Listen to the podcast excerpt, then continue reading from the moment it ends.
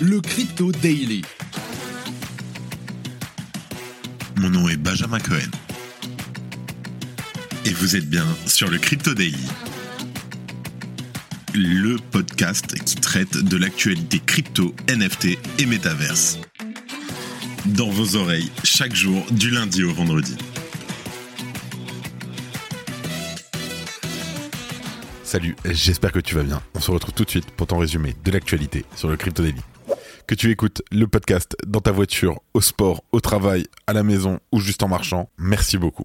On commence par Celsius, le service spécialisé dans les prêts en crypto-monnaie, actuellement engagé dans une procédure de faillite qui est de retour. Selon les données récentes, l'entreprise a repris les activités de staking sur Ethereum, une décision qui, de prime abord, peut surprendre. Je vous explique tout.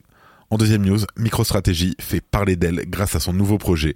Et non, ce n'est pas un investissement. Aussi innocent qu'il puisse paraître, celui-ci pourrait faire l'effet d'une véritable gifle pour certaines plateformes crypto. Et pour terminer, on reparle de Ledger qui a présenté hier un nouveau produit permettant de récupérer l'accès à son wallet de crypto sans même posséder sa seed phrase on refait un tour sur les réactions très très fortes et négatives chez une part de la communauté par manque de compréhension. Je vais vous expliquer ce qu'il en est réellement, on fait le point. Mais avant tout ça, et comme d'habitude, le coin du marché. Here comes the money. Here we go. Et c'est une journée rouge pour les cryptos. On les enchaîne. On a un Bitcoin à moins 1,6% à 26 617 dollars. L'Ether, pareil, à 1790 dollars. Le BNB, moins 1%. Le XRP, plus 5,5% suite à sa victoire dans une bataille juridique face à la SEC à 0,44 dollars. Le Cardano, moins 1%. Le Dogecoin, plus 1%. Et le Solana, moins 2% à 20,50 dollars. Et on commence par Celsius qui secoue Lido. Je t'explique. En dépit de sa mise en faillite, Celsius semble de retour. En effet, entre le 10 et le 12 mai dernier, plusieurs mouvements liés à Celsius ont été identifiés. Et selon les données compilées par Arkham Intelligence, Celsius a déposé près de 30 800 Ethers en staking, soit l'équivalent de 57 millions de dollars. En pratique, ce dépôt a été réalisé via le fournisseur de staking Figment. L'entreprise n'a effectué aucune communication sur les raisons de ce dépôt. Bien sûr, cette décision, elle surprend, notamment parce que Celsius avait retiré une partie de ses STETH déposés en staking en avril dernier. À l'époque, les acteurs de l'industrie y voyaient un signe de consolidation des actifs de l'entreprise en difficulté. Mais ce n'est pas fini. Hier, le 16 mai, une nouvelle activité de la part de Celsius a été détectée. Et d'après la publication d'Arkham Intelligence, l'entreprise a transféré environ 428 000 STETH vers un portefeuille destiné au retrait des actifs de Lido Finance. On en a parlé le 15 mai, il y a deux jours, le protocole Lido a déployé sa version 2 dans laquelle celle-ci donnait la possibilité de retirer les Ethers déposés en staking via le protocole de Liquid Staking. Et en l'espace de seulement 40 minutes, le portefeuille a retiré la totalité des STETH via près de 429 transactions de 100 Ethers chacune. Alors ces éthers récupérés ont ensuite été transférés vers une autre adresse détenue par Celsius et il s'agit là de l'intégralité des avoirs de Celsius déposés sur le protocole Lido. 100%, ils ont tout récupéré. On ignore encore quelles sont les prochaines étapes pour Celsius. L'entreprise pourrait utiliser les fonds issus de ses retraits pour financer sa restructuration et rembourser ses créanciers. Elle pourrait également déposer ses jetons en staking auprès d'un autre fournisseur de services, par exemple auprès de Figment, comme ce fut le cas en fin de semaine dernière. Alors, cela fait maintenant deux jours que les retraits ont été ouverts sur le protocole Lido et évidemment des centaines d'adresses ont entrepris la procédure de retrait des STETH récupérer des ETH. Ainsi, 442 000 SETH ont été retirés du service de liquid staking. Néanmoins, Lido reste la solution la plus utilisée pour déléguer le staking. On le sait. Derrière ces retraits massifs, il est possible que se cachent des investisseurs ayant effectué de l'arbitrage. En effet, à de nombreuses reprises ces derniers jours, le SETH s'est décorrélé de l'ETH sur les marchés secondaires. Ainsi, il était possible d'acheter des SETH à un prix réduit dans l'optique de les revendre à un taux de 1 pour 1 lors de l'ouverture des retraits. De son côté, Lido continue de régner sur la DeFi en sachant que depuis janvier, le protocole a dépassé MakerDAO en termes de TVL, donc d'argent bloqué sur le protocole, et s'est positionné comme le plus gros protocole DeFi. La Brussels Blockchain Week est de retour cette année. À tous les experts juridiques, professionnels de la finance, consultants, professionnels de l'immobilier, développeurs d'affaires, experts en ESG et experts Web3, désireux de comprendre comment la tokenisation va changer leur industrie et où l'UE se situe en termes de réglementation des actifs numériques. Rejoignez la Brussels Blockchain Week pour deux jours de conférences le 7 et le 8 juin. Vous entendrez des intervenants leaders du secteur ainsi que des membres du Parlement européen. Visitez notre site web www.blockchainweek.be pour plus d'informations et les détails de l'inscription. Très très content d'être partenaire de l'événement à Bruxelles. En deuxième news, on parle de MicroStratégie qui frappe très fort et qui va potentiellement mettre une claque à certains exchanges centralisés. Je t'explique pourquoi. Alors, après avoir fait parler d'elle à travers le succès de sa stratégie d'investissement en Bitcoin, MicroStrategy, la société de technologie dirigée par Saylor, a récemment annoncé son intention de franchir une nouvelle étape et de véritablement s'impliquer dans la crypto. En effet, son fondateur a révélé sur Twitter que MicroStrategy allait créer son propre portefeuille crypto spécialement conçu pour les entreprises. Les futurs wallets seront à la fois sur le réseau principal de Bitcoin, et sur sa seconde couche, le fameux Lightning Network dont Michael Saylor ne cesse de faire l'éloge. À travers ce projet, MicroStrategy souhaite offrir une meilleure expérience de l'utilisation des cryptos aux sociétés qui n'ont pas encore totalement sauté le pas, tout en promouvant l'adoption de Bitcoin en tant que moyen de paiement. De ce côté-là, l'entreprise ambitionne de favoriser le paiement de récompenses, voire même du salaire versé par ses entreprises clientes directement en Bitcoin. Les réactions de la cryptosphère sont unanimes, avec de nombreux utilisateurs exprimant leur joie de pouvoir tester cette option. Selon Mark Palmer, l'analyste de Berenberg Capital Markets, MicroStrategy pourrait bien avoir les atouts nécessaires pour supplanter les plateformes crypto, et en particulier une, Coinbase. Je t'explique alors que cette dernière doit faire face aux pressions de la SEC et que celle-ci l'a affublé d'un revers qui pourrait vite devenir difficile à encaisser, l'avenir de la plateforme, c'est sûr qu'il est très compliqué, ou du moins aux États-Unis. Et pour Palmer, cette situation pourrait entraîner une chute significative de la valeur des actions de Coinbase. Dans ce contexte, il recommande aux investisseurs de considérer les actions MicroStrategy comme une meilleure alternative. Ceci n'est bien sûr pas un conseil en investissement, il n'y a pas de conseil en investissement sur le crypto daily, je le dis, je le redis et je le répète.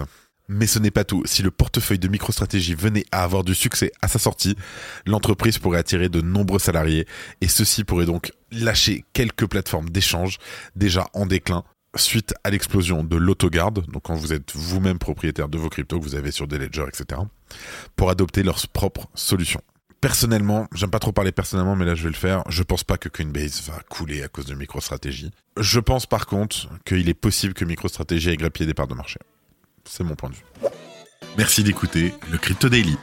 Et pour terminer, on refait un point sur Ledger Recover. Je t'explique tout.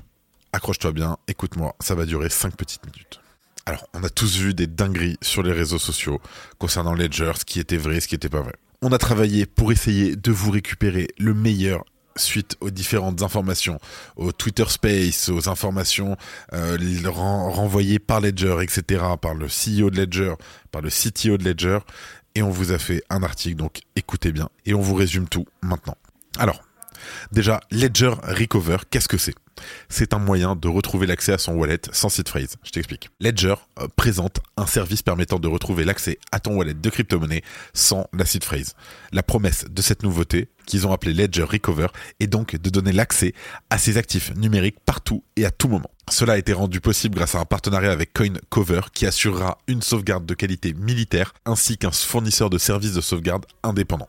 Il y a une vidéo de présentation que je t'invite à regarder, mais en soi, la clé privée du portefeuille est scindée en trois parties chiffrées, ne pouvant être déverrouillée que par le biais d'une vérification d'identité qui aura été configurée à la création du wallet. En premier lieu, ce service sera disponible sur la Ledger Nano X avant d'être étendu plus tard à la Nano S et au Stax. Bien entendu, c'est très important de préciser que cette option n'est en rien obligatoire. L'utilisateur choisit de son propre chef s'il souhaite s'abonner à ce service ou non.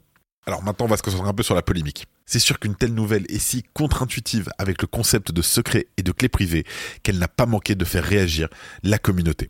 Sous prétexte que Ledger ou un quelconque autre tiers aurait accès aux clés privées et c'est totalement normal, moi le premier. Sur Reddit notamment, puis massivement sur Twitter, des utilisateurs se sont inquiétés que cette nouvelle mise à jour permettrait d'exposer la clé privée de son portefeuille à Internet, ce qui le rendrait alors moins sécurisé qu'un hot wallet. Même le concurrent Trésor y est allé de sa petite pique en tweetant la célèbre phrase Not your keys, not your coins. Parmi les autres arguments avancés, il y a aussi eu celui de la vie privée, compte tenu de la vérification d'identité nécessaire à la mise en place de ce service. En effet, que se passerait-il si la justice demandait à Ledger ces informations? Comment fonctionne réellement Ledger Recover? Une grande part de ces doutes viennent d'une mauvaise compréhension du fonctionnement de Ledger Recover. En premier lieu, il convient de préciser que pour n'importe quel portefeuille de crypto-monnaie quel que soit le support ou la manière dont il a été créé, la clé privée est exposée à Internet à chaque interaction avec la blockchain. Ça, on l'a toujours su. C'est pas nouveau. C'est le fondement d'ailleurs même de notre écosystème. Toute transaction, tu le signes avec ta clé privée. C'est pourquoi il est primordial de faire attention avec quel protocole on interagit et aux autorisations accordées au smart contract. Ensuite, comme précisé précédemment, Ledger Recover est facultatif, ce qui signifie que pour les personnes n'étant pas intéressées, cela ne change rien. Et comme l'a clarifié Charles Guimet, le directeur de la technologie de Ledger, le CTO, malgré la nouvelle mise à jour, l'activation du service ne se fait que par le consentement explicite de l'utilisateur en amont ainsi, quelqu'un qui ne souhaite pas l'utiliser n'a donc pas de vérification d'identité à effectuer. Du côté d'une éventuelle saisie judiciaire, le CTO de l'entreprise est également revenu sur ce point lors d'un live Twitch chez Cryptomatrix, avec notamment Mark Zeller. Et malheureusement, si la justice française demande quoi que ce soit à Ledger, elle a l'obligation légale de coopérer, et c'est aussi valable pour n'importe quelle entreprise basée en France. En revanche, la justice ne pourrait rien faire avec un seul fragment, même si elle parvenait à le déchiffrer d'une manière ou d'une autre. Dans cette optique, les deux autres partenaires de Ledger sont situés chacun dans deux juridictions différentes. D'autre part, on note que le choix de séparer cette clé privée en trois n'est pas anodin. En fait, deux fragments sont nécessaires pour restaurer le wallet, mais trois acteurs sont dans la boucle dans l'éventualité de la faillite ou d'un bug ou de n'importe quoi de l'un des trois. En fait, tu divises ta clé privée en trois. Euh, partie 1, partie 2, partie 3. Dans un coffre, tu vas mettre partie 1 et 2. Dans un autre coffre, tu vas mettre partie 2 et 3. Et dans un troisième coffre, tu vas mettre partie 1 et 3. Comme ça, même si jamais il y a un coffre qui brûle, qui est perdu, qui est ouvert, euh, la personne, elle peut accéder nulle part. Elle peut accéder à rien. Mais par contre, toi, tu peux toujours, tant que tu deux coffres qui sont encore disponibles, tu peux toujours accéder à, tes, à ta seed phrase. C'est ce qu'on appelle la technique de Shamir. Et bien entendu, le mécanisme est bien plus complexe dans la réalité, où tout est chiffré sur l'appareil avant d'envoyer les données chiffrées aux tiers via des canaux chiffrés eux aussi. Par ailleurs, les tiers n'ont pas connaissance de la partie de la clé privée qu'ils possèdent, et le déchiffrement de ces données ne peut se faire que grâce à la vérification d'identité. Ainsi, il faut voir ce nouveau service d'un point de vue de l'adoption de masse, les personnes étant déjà à l'aise avec la responsabilité qu'applique une seed phrase ne seront probablement pas intéressées par Ledger Recover, et moi le premier. En revanche, pour quelqu'un peu à l'aise avec cela, c'est une véritable valeur ajoutée en matière d'autogarde. Pour quelqu'un voyageant souvent et souhaitant avoir un wallet flexible avec des fonds qu'il veut pouvoir bouger rapidement, c'est également une solution bien plus viable qu'un hot wallet, sans avoir à transporter sa seed phrase en cas de problème. Bien entendu, comme n'importe quelle autre technologie de stockage, il sera toutefois judicieux de ne pas tout miser dessus. Diversifier, diversifier, diversifier. Nous pourrions par exemple imaginer un scénario extrême d'extorsion où un agresseur forcerait à utiliser la fonctionnalité. Mais pour sécuriser une partie des fonds, c'est un compromis tout à fait viable à considérer dans sa stratégie, et il appartiendra à chacun de l'adopter ou non. Personnellement, moi je ne vais pas toucher à ça, parce que je suis déjà assez psychopathe sur ma manière de stocker mes phrases, etc. Mais en tout cas, c'est très pratique, et un moment, là je vais m'exprimer en perso, on sait très bien qu'une seed phrase, on sait comment ça marche, mais on est des dinosaures sur le principe. Si on veut une adoption de masse, il va falloir qu'on trouve un meilleur moyen que ces 24 mots à garder sur un papier. Enfin, réfléchissons. Et avant de terminer, les actualités en bref avec notre partenaire Bean Crypto. Merci à eux. Axie Infinity débarque dans l'App Store. Le jeu Play to Earn est désormais disponible pour les utilisateurs iOS dans certains pays d'Amérique du Sud et d'Asie. Alors que le service de staking de Coinbase est scruté de très très près par la SEC, l'exchange a annoncé mardi qu'il allait temporairement interrompre le paiement des intérêts de staking d'Ethereum. Selon un tweet de Coinbase, cette période d'interruption ne devrait pas durer plus de 3 jours et c'est la cause d'un problème technique. Justin Sun, fondateur de Tron et conseiller de Huobai, a critiqué Li Wei, le frère du fondateur de Huobai, pour avoir reçu gratuitement des millions de tokens de Huobai. Sun a déclaré que Wei vend régulièrement ses tokens depuis avril et avait obtenu les jetons juste par fraternité et qu'il n'avait aucun rôle chez Huobai. Le Conseil des affaires économiques et financières de l'Union européenne a approuvé la réglementation tant attendue de MICA après un vote le 16 mai. Les ministres des Finances des 27 États membres ont voté en faveur du projet de loi MICA qui établit des directives réglementaires claires pour l'utilisation des cryptos dans l'Union européenne. Il reste moins de 50 000 blocs avant le déclenchement du halving de Bitcoin, estimé pour le 22 avril 2024. Cet événement réduira de 50% la récompense de blocs de minage et il se produit tous les 210 000 blocs, soit généralement tous les 4 ans. Le prochain sera le quatrième de l'histoire de Bitcoin, réduisant la récompense de blocs de 6,25 BTC à 3,125 BTC. Mattel lancera une nouvelle édition de sa série Hot Wheels NFT Garage basée sur la franchise cinématographique Fast and Furious le 22 mai. La collection Hot Wheels et Fast and Furious sera hébergée sur la blockchain Flow et présentera des voitures, des films vendus en NFT pour 20 dollars. Il n'y aura pas d'épisode demain, c'est férié, mais on fera un épisode vendredi. C'est la fin de ce résumé de l'actualité du jour sur le Crypto Daily. Évidemment, pensez à vous abonner pour ne pas rater le suivant, quelle que soit d'ailleurs l'application que vous utilisez pour m'écouter. Rendez-vous aussi sur Twitter et LinkedIn pour d'autres contenus d'actualité exclusifs. Je crois que j'ai tout dit, faites attention à vous, et moi je vous dis à demain. C'était Benjamin pour le Crypto Daily. Merci et à très vite.